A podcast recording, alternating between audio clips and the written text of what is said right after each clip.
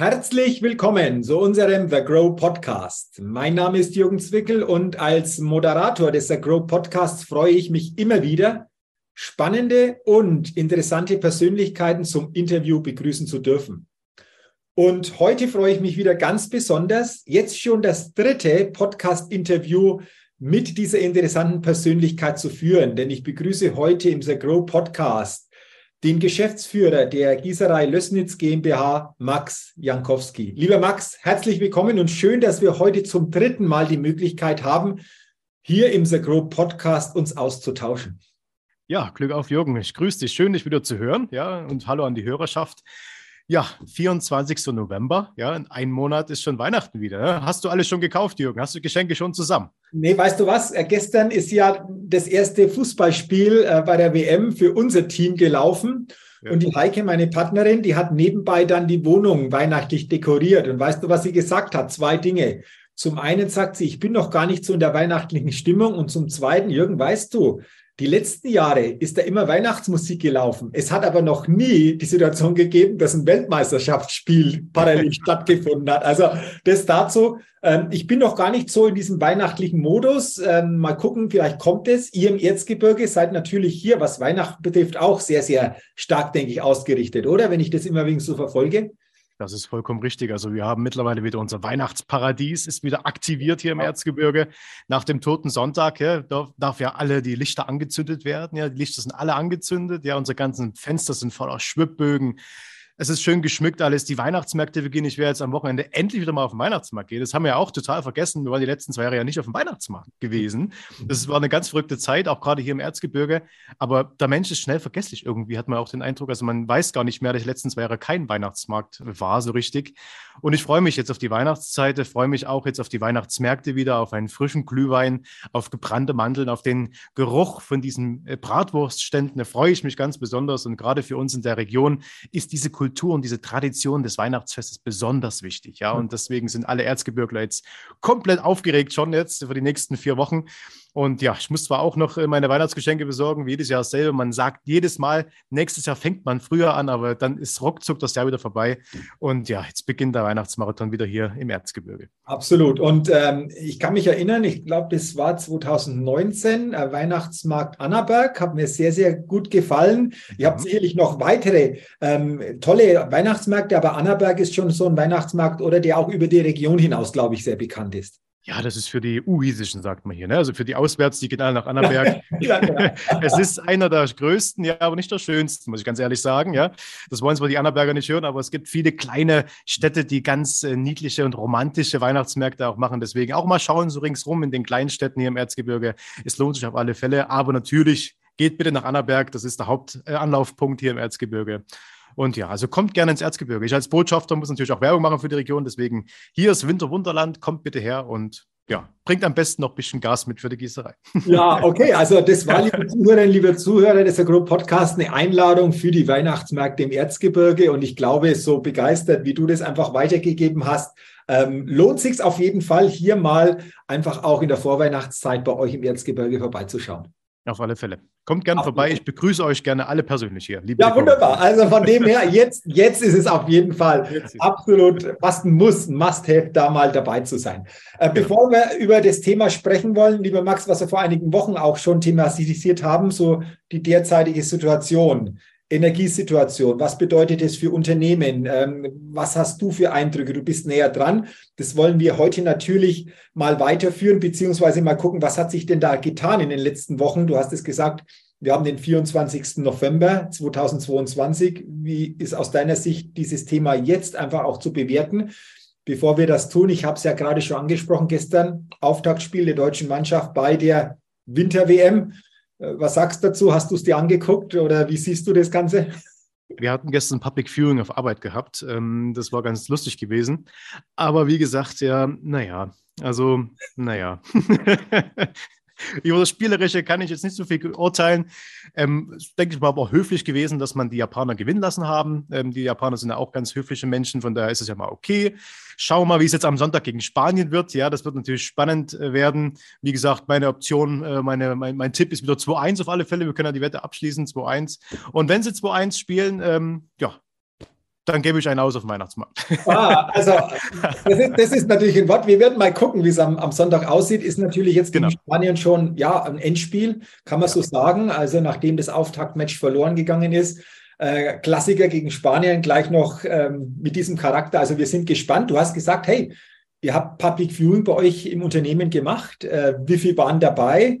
Und da sind wir schon beim Stichwort, wenn wir das dann vertiefen, wie stellt sich die Situation denn dar? Aber zuerst, wie viele waren dabei denn gestern beim, beim Public Viewing? Max? Ja, über 20 wirklich gestern, okay. also über 20 Leute haben wir äh, bei uns gemacht, äh, die gerade Schicht dort hatten.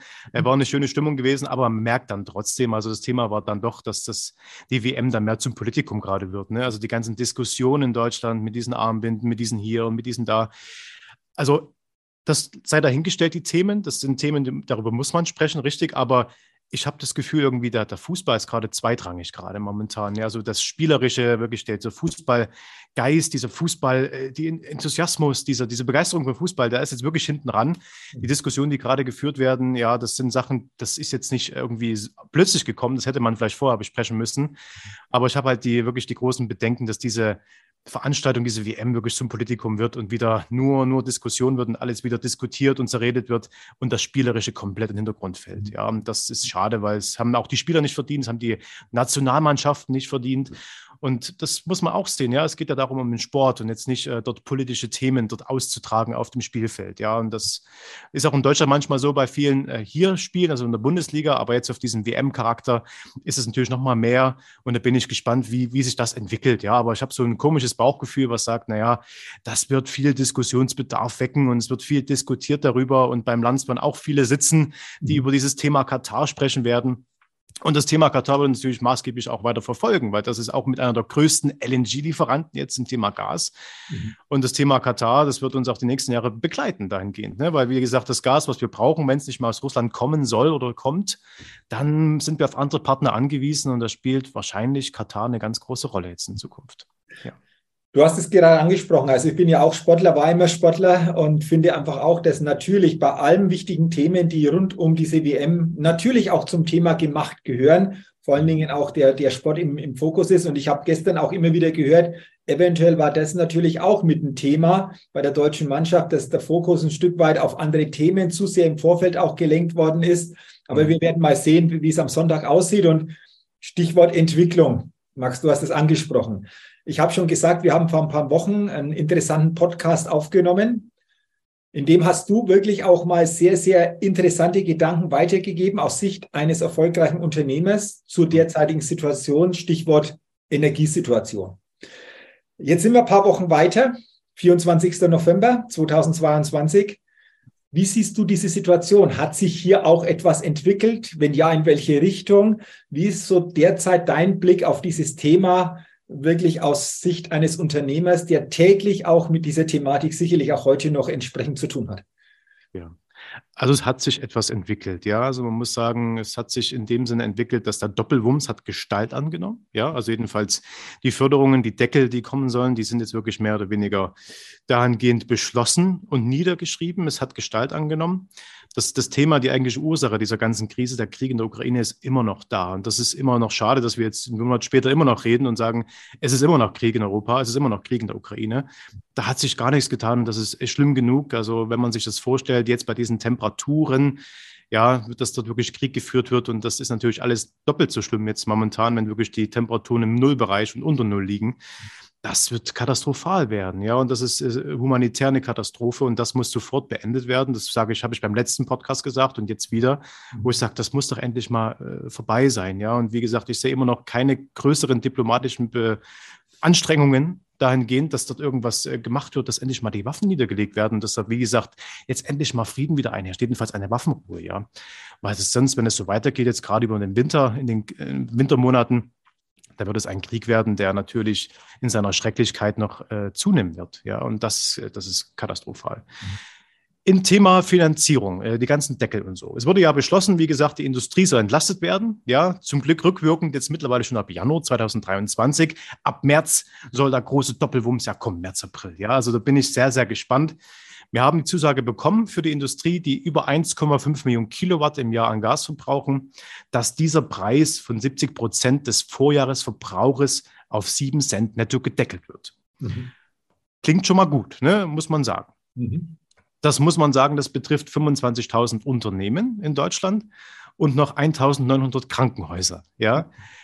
Diesen Fakt sage ich immer noch gerne mit dazu, weil ich finde es immer noch schrecklich in Deutschland, dass Krankenhäuser auch in dieser Situation jetzt sind. Ja, dass Krankenhäuser sich auch mit dem Thema Energiepreise, Energieexplosion äh, dort beschäftigen müssen. Ja, wo ich sage, also wenn wir jetzt anfangen, dass die Krankenhäuser noch sparen müssen oder jedenfalls die Krankenhäuser noch äh, am Personal sparen müssen oder jedenfalls an der Wirtschaftlichkeit kratzen, das darf eigentlich nicht sein. Ja, das machen unsere Kollegen gerade in Korea ganz anders. Das sind die Krankenhäuser nicht äh, privat und nicht nur alleinstehend, sondern mehr oder weniger auf staatlicher Seite mit jedenfalls unterstützen. Das dürfte in dem Krankenhaus, in dem Pflegesektor gar keine Rolle spielen jetzt, weil die sind so schon unterbesetzt. Die haben so schon jetzt äh, durch diese wiederkehrende Grippewelle jetzt natürlich wieder viel zu tun und jetzt noch sich damit zu beschäftigen, dass wahrscheinlich die Wirtschaftlichkeit Wirtschaftlichkeit nicht stimmt und man irgendwie Energiekosten nicht mal decken kann als Krankenhaus, finde ich ganz schrecklich. Im Stromsektor soll das Ähnliche passieren. Äh, der Strompreisdeckel beläuft sich hier auf die Industrie bei 13 Cent. Ja, das ist schon mal okay, mhm. wenn man das so hört, als, als sagen wir mal, normaler Haushalt.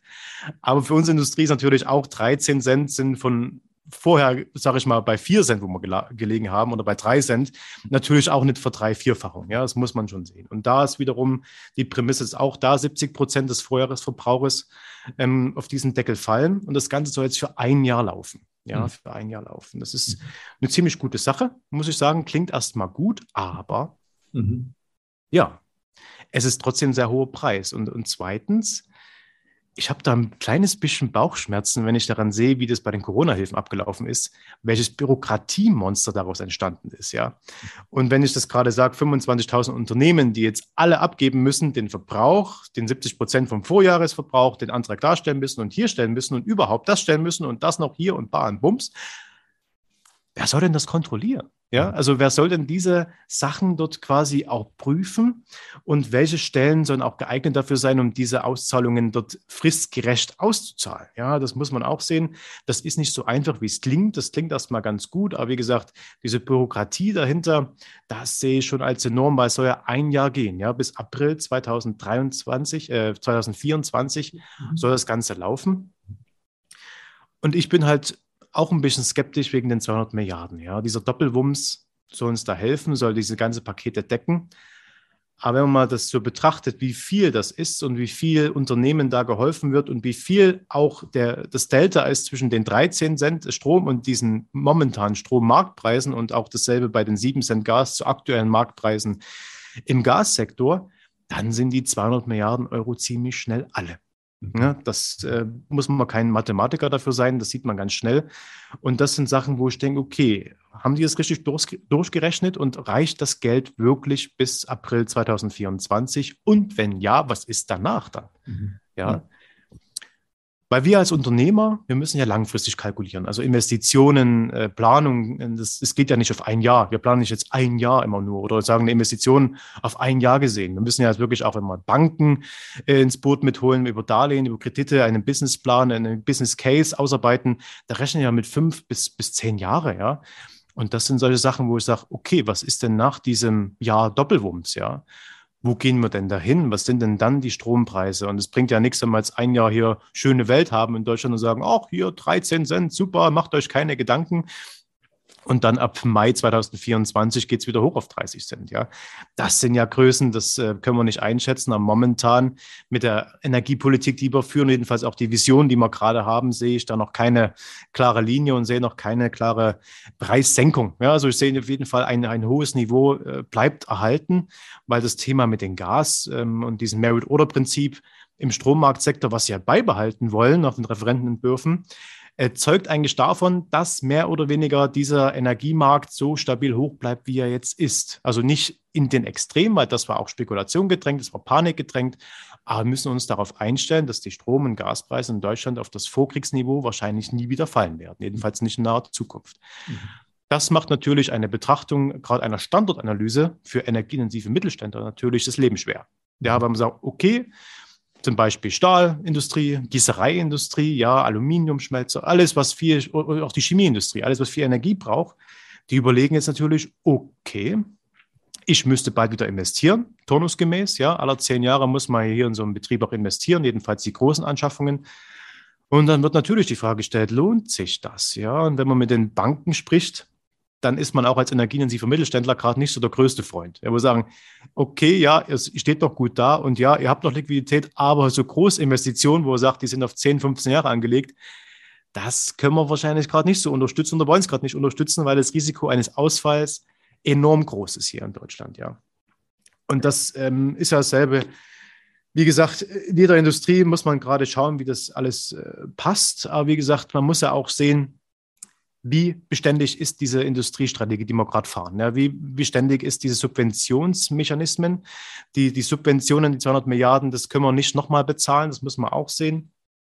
Und auch wie funktioniert das dann in der Praxis? Ja? Wie funktioniert diese äh, Unterstützung in der Praxis? Und ähm, da hört man oft immer noch von diesen Abschöpfungen, von Zufallsgewinnen, ja, auch äh, wenn man das ganze Markt betrachtet, weil ja, man hat gesehen, auch mit den Corona-Hilfen, das war immer nicht so ganz okay bei vielen. Ne? Also man wurde viele Zufallsgewinne dort gemacht. Ja, ich finde diesen Begriff ein bisschen fehl da an Platz, gerade in der Energiekrise jetzt, weil so richtig die Zufall, den sehe ich da gar nicht. Also ist eigentlich schon ein kalkulierbarer Gewinn.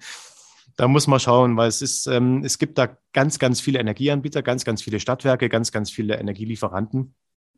Und die müssen natürlich durch diese Abschöpfung, die dort stattfinden soll, jedenfalls diese Regulierung, dass keine übermäßigen Gewinne da äh, erfolgen sollen, gerade auch in den Termingeschäften, das sind auch Sachen, wo ich sage, okay, welches Personal soll das wieder kontrollieren? Ja, also das sind viele, viele Sachen, die jetzt erstmal gut klingen, aber in der Umsetzung wahrscheinlich noch auf ihre Grenzen stoßen werden, weil dahingehend das personelle Problem gerade in den Ministerien, gerade in den Ämtern wieder begrenzt ist. Ja, weil es ist ja nicht so, dass die jetzt alle warten und sagen, wir haben nichts zu tun und warten jetzt auf diese ganze Energieproblematik hier. Nein, die sind ja jetzt schon gut beschäftigt. Deswegen habe ich dann noch ein bisschen Bauchschmerzen, dass die Umsetzung so weit erfolgen kann, wie sie gedacht ist. Ja. Okay, äh, lieber Max, du hast jetzt, denke ich, sehr, sehr viele und interessante Punkte angesprochen. Zum einen, es hört sich fürs erste Mal gut an. Du hast aber gesagt, wenn wir mal genauer hingucken, dann stellen sich hier einige Fragen. Zum einen, äh, wie wirklich durchgreifend ist es? Ähm, wie wird es auch umgesetzt? Was hängt dann alles hinten auch vielleicht an Bürokratie wieder dran? Mhm. Du hast es aber auch gesagt, dass selbst wenn dieser Deckel da ist, ja immer noch drei bis viermal das so höher ist wie in der Vergangenheit. Auch dieses Thema der Planung, ja, was passiert nach diesem Jahr, langfristiger das zu sehen. Ähm, da mal noch eine kurze Frage persönlich, Max. Wie gehst du, wie gehst du mit deinem Unternehmen denn mit dieser Situation derzeit um? Wie, wie stellst du dich darauf ein, beziehungsweise was hast du hier alles für dich so im Blick oder worauf achtest du denn derzeit ganz konkret? Ja, also wir haben immer noch keinen Gasvertrag, ja, immer noch nicht. Und ich habe immer noch keine Rechnung für Oktober bekommen von meinen Spotmarktgeschäften da. Also ich weiß immer noch nicht ganz so richtig, wie viel mich der Oktober jetzt gekostet hat. Ähm, wahrscheinlich nicht ganz so viel wie erwartet. Äh, dahingehend ja dieser äh, späte Herbst und frühe Winter, den wir jetzt hatten, natürlich nicht üblich war. Wir hatten ja Temperaturen, die waren äh, spätsommerlich gewesen, hier auch im Erzgebirge. Mhm. Deswegen kann man das nicht so richtig nehmen als äh, Status quo jetzt diese, diese letzten Monate, die letzten Wochen. Mhm. Ähm, wir legen jetzt momentan beim Gaspreis am Spotmarkt heute sind bei 18 rum Cent, 18 Cent rum. Wir waren ja im Oktober bei 25 Cent gewesen.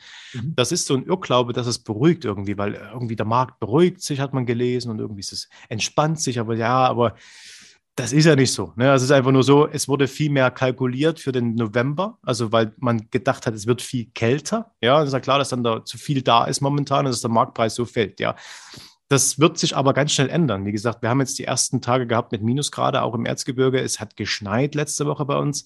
Mhm. Und man merkt, zack, oho, es geht am Spotmarkt wieder nach oben. Ja, und das wird sich die nächsten Monate auch so weiterziehen.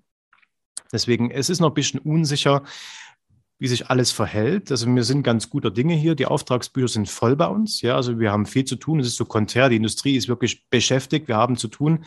Aber dennoch sind halt die Ungewissheiten. Ja, es macht auch ein Projekt ganz schwierig. Ja, wenn man sagt, ja, lieber Kunde, ähm, ich kann Ihnen jetzt einen Preis geben, aber ich habe da immer noch Variablen drin, weil ich nicht ganz weiß, was jetzt nächsten Monat, wenn ich ihr, ihr Teil abgieße, da der Gas, äh, Gaspreis ist. Ja, das ist schon verrückt. Ja, und das macht natürlich Planung und Kalkulation auf Lieferantenseite und Kundenseite echt schwierig.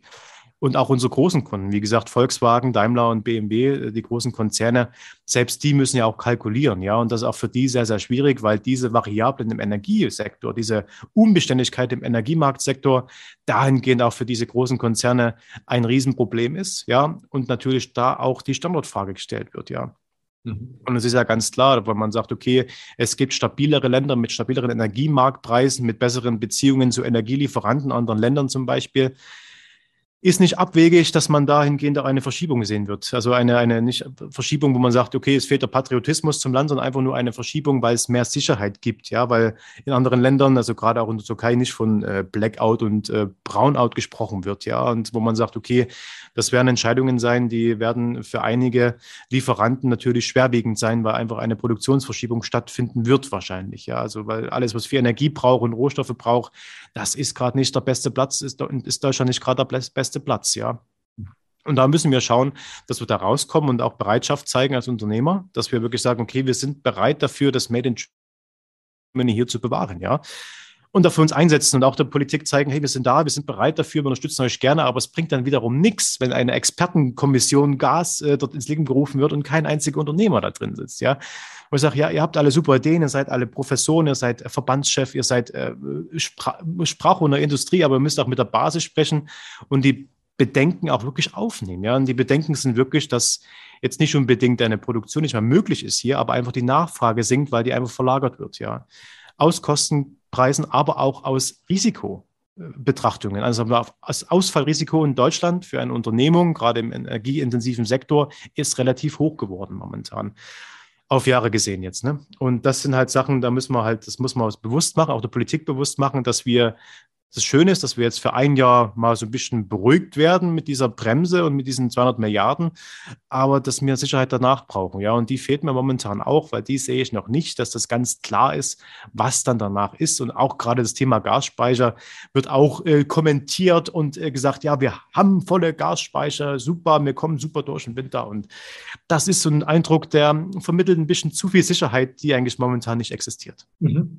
Ähm, du sprichst das äh, Thema gerade an. Ich habe gestern gestern, 23. November 2022, eine Aussage unseres Kanzlers gelesen, der gesagt hat, wir haben die Energiesituation im Griff. Wenn du das jetzt hörst, ähm, wie gehst du mit dieser Aussage denn um, Max? Ja, also von Herrn Scholz, äh, von unserem Herrn Bundeskanzler, wie gesagt, da gab es ja ein oder andere, ähm, naja, nicht so gelungene Aussprüche jetzt die letzte Zeit. Also wenn man das gerade sieht mit den Bürger, der gesagt hat, der ist gerade umgestiegen von Elektro auf Gas oder sowas oder von Gas auf Elektro.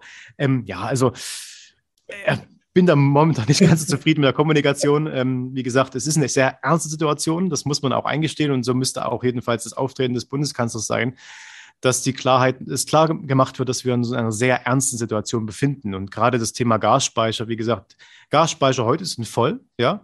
Was heißt, die Gasspeicher sind voll? Ja, es sind 24 Milliarden Kubikmeter drin, ja. 24 Milliarden Kubikmeter klingt erstmal viel, aber wir haben in Deutschland einen Jahresverbrauch von ungefähr 95 Milliarden Kubikmeter, ja. Dann ist noch so eine kleine Prämisse in Deutschland, dass die Gasspeicher, die sollen ja nicht bloß für diesen Winter ähm, helfen, sondern auch für nächsten Winter vielleicht noch eine Reserve zurückhalten. Das heißt, 40 Prozent sollen sowieso noch drin bleiben, sowieso. Das heißt, wir haben 60 Prozent äh, für diesen Winter, ja.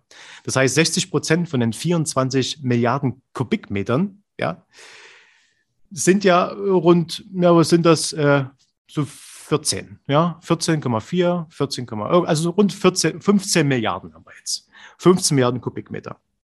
Wenn man das nochmal auf den Verbrauch von Deutschland münzt, haben wir einen monatlichen Gasverbrauch, also gerade auch in den kälteren Monaten von 8 bis 9 Milliarden Kubikmetern. Ja, ist jetzt viel Mathematik für, für den Podcast, aber man muss ja kurz rechnen. Wie gesagt, wir haben für die nächsten Monate zur Verfügung, rein rechtlich, wenn die 40 Prozent drin bleiben, 15 Milliarden Kubikmeter im, im Tank, mhm. brauchen pro Monat acht. Da kann man ausrechnen, okay, wir kommen vielleicht anderthalb Monate hin. und jeder weiß, der letzten Jahre hier in Deutschland gelebt hat, dass so ein Winter nicht im Januar vorbei ist und dass es ein bisschen länger ist als ein anderthalb Monat, ja, und das auch länger ist als zwei Monate, ja. Und selbst bei allen Anstrengungen würde der Gasspeicher trotzdem bloß für die zwei Monate reichen, ja wenn man wirklich die Reserve noch drin lässt. Mhm.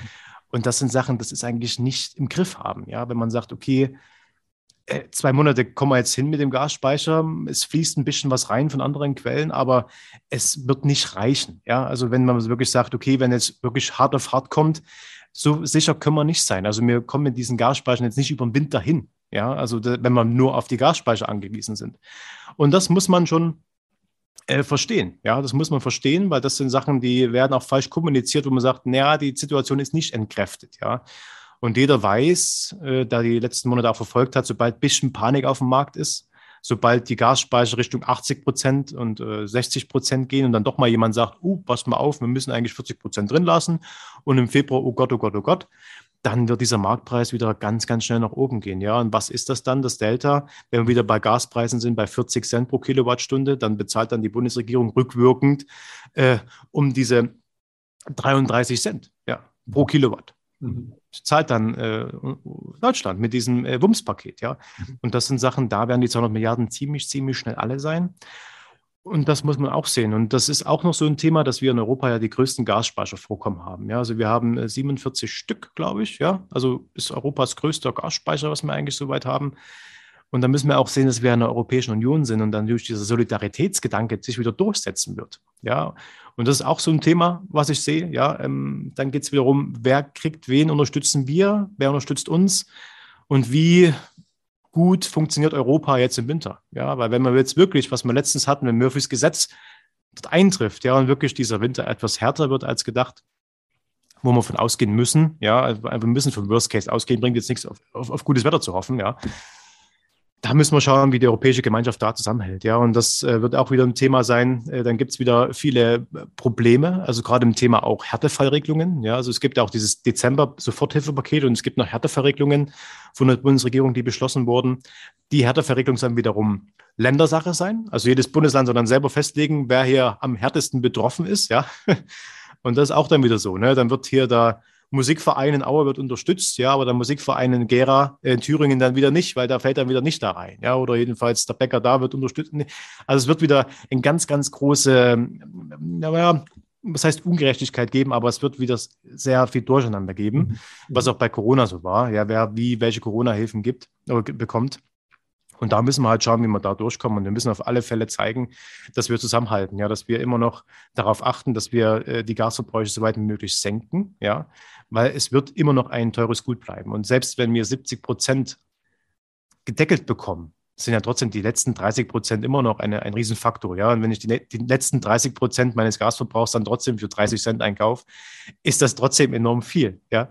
Mhm. Und das sind summa summarum viele, viele Kosten, die A, die Standortpolitik hier, die Standortfrage in Deutschland immer größer werden lassen und zweitens auch die Inflation immer mehr treiben. Ja, weil ich weiß nicht so richtig, ich habe damals in der Schule immer so ein ähm, Video gezeigt bekommen von der EZB ähm, vom Inflationsmonster. Ja, das war so ein blaues Monster und das wurde immer ge ge gefüttert mit Geld, ja, und wurde immer größer, ne, wenn man viel Geld gegeben hat. Und ich weiß immer nicht, die 200 Milliarden, die sind ja gar nicht da. Die sind ja eigentlich gar nicht da und werden jetzt einfach in den Markt gegeben als Unterstützung, was sehr löblich ist. Aber wie gesagt, das löst, glaube ich, die Probleme, die wir momentan haben mit diesen hohen Inflationsraten, mit diesen Lohn, mit der Lohnpreisspirale auch weiß nicht, ob das dann so nachhaltig gedacht ist. Mhm. Wie gesagt, wir haben ja einen super Wirtschaftsminister, Herrn Lindner, ja, also er hätte ja auch Veto einlegen können, das weiß ja auch fast keiner. Also mit den ganzen Beschlüssen der Wirtschafts-, also der Finanzminister, sorry, Finanzminister, Herr Lindner, ähm, der hat ja Vetorecht ne, bei den ganzen Sachen, ne, aber hat er nie genutzt äh, bei den Sachen. Deswegen denke ich ja mal, dass es mal durchgerechnet wurde.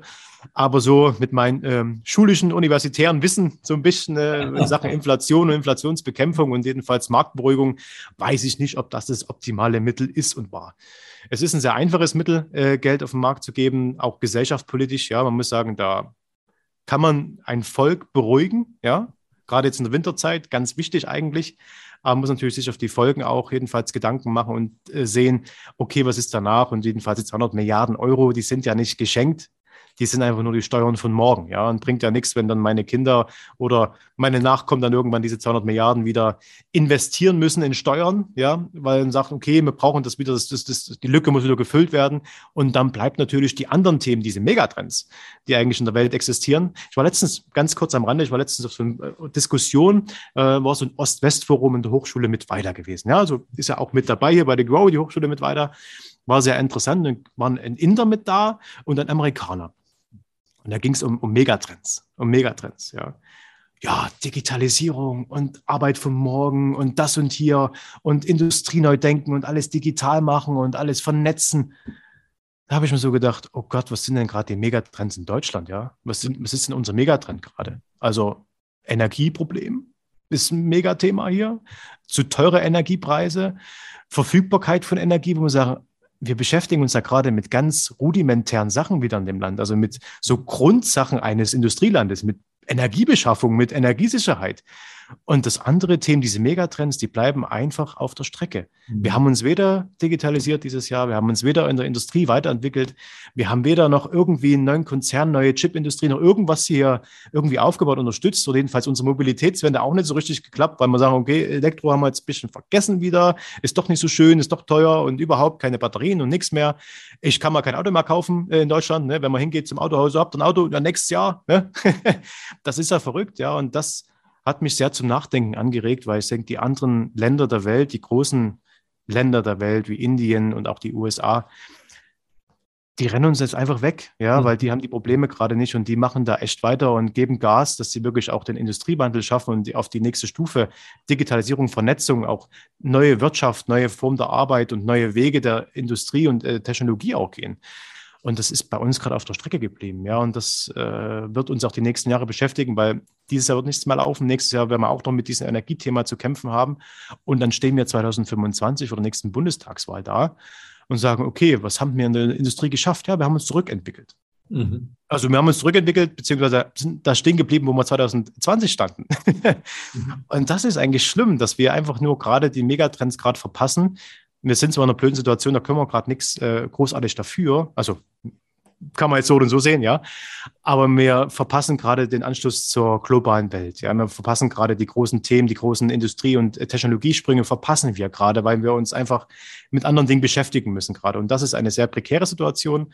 Es ist zwar sehr schade, dass wir in dieser Situation sind, aber das müssen, dürfen wir nicht vergessen, dass wir das aufholen müssen, was wir jetzt an Entwicklung nicht leisten konnten die letzten Jahre. Okay, auch das ist ein ganz spannendes Thema, einfach nicht nur die Situation jetzt zu sehen, sondern was bleibt diesbezüglich auch auf der Strecke. Du hast das gerade schön angesprochen. Und weißt du, Max, was ich klasse äh, finde, immer in diesen Gesprächen oder in deinen Ausführungen, Du hast es ja jetzt einfach auch sehr schön dargelegt, dass es nach außen hin durchaus mal so insgesamt sich schön anhört. Also wir haben das im Griff und Gasspeicher sind voll, aber wenn wir mal genauer reingucken, was bedeutet denn das oder wie lange reicht denn das aufgrund des bisherigen Verbrauchs oder wie wir das alles entsprechend nutzen? Deswegen, liebe Zuhörerinnen, liebe Zuhörer, gerne reinhören in diesen Podcast, natürlich gerne weiterempfehlen, natürlich gerne teilen, damit möglichst viele auch mal diese Sichtweisen beziehungsweise Hintergründe noch stärker mitbekommen. Und mich hat es heute wieder sehr, sehr äh, gefreut, lieber Max, dass du einfach auch wieder so wertvolle Gedanken, auch mal tiefergehende Gedanken zu diesem Thema weitergegeben hast bin sicher, wir werden das fortführen in ein paar Wochen, dass wir wieder mal gucken, ja, was hat sich getan oder welches neue Thema kommt vielleicht wieder dazu. Ja. Äh, so, so ganz spontan sage, da würde sich der Januar zum Start ins neue Jahr sehr, sehr gut anbieten. ich denke, wir können mal im Dezember noch mal kurz sprechen. Ja, da frage ich nochmal, ob du alle Geschenke besorgt hast. Ja, ja genau. Okay, oder wir sprechen im Dezember nochmal, machen dann ja. auch im Januar nochmal den Switch. Das machen wir gerne. Ähm, ja, wir müssen ja noch einen kleinen Podcast aufnehmen, auf kurz vor Weihnachten, weil wenn man dann die ganz brät und alles, dann kann man nochmal schön im Podcast laufen lassen. Ja, ganz Am genau. 20. nochmal uns lauschen, unsere schönen Engelsstimmen, ja. Genau, und dann läuft nicht nur bei der Weihnachtsdekoration mal ein WM-Spiel äh, in der Vorrunde, sondern bei, beim ganz zubereiten auch mal ein Podcast von The Grow. Äh, und ja, das richtig, ist genau, dann einfach auch mal spannend. Also machen wir gerne. Ähm, ich sage an dieser Stelle, lieber Max, danke wieder für deine wertvollen Gedanken. Na klar. Ich freue mich schon wieder auf unser nächstes Gespräch, auf unser nächstes Podcast-Interview, das sicherlich auch wieder thematisch sehr, sehr interessant sein wird. Wünsche dir für die nächste Zeit äh, gute Zeit, schönes erstes Adventswochenende auf eine der wunderbaren Weihnachtsmärkte im Erzgebirge und freue mich, wenn wir uns wieder hören. Und äh, natürlich vielen Dank auch an Sie, liebe Hörerinnen, liebe Hörer des Agro Podcast, dass Sie hineingehört haben, viele gute Anregungen, vor allen Dingen auch Gedanken für sich mitnehmen können und freue mich natürlich auch, Max, in unserem beiden Sinne, wenn Sie, wenn die Zuhörerinnen und Zuhörer auch beim nächsten Gespräch wieder mit dabei sind, oder? Na klar, freue mich sehr. Also schöne Weihnachtszeit, schöne Vorweihnachtszeit und wir hören uns nochmal kurz vor Weihnachten frisch Wunderbar. und fröhlich hier bei The Grow im Podcast. Genau, so machen wir das, lieber Max. Danke nochmal an dich. Weiterhin eine gute Zeit, eine schöne vorweihnachtliche Zeit und bis zum nächsten Mal, Ihr Jürgen Zwicke.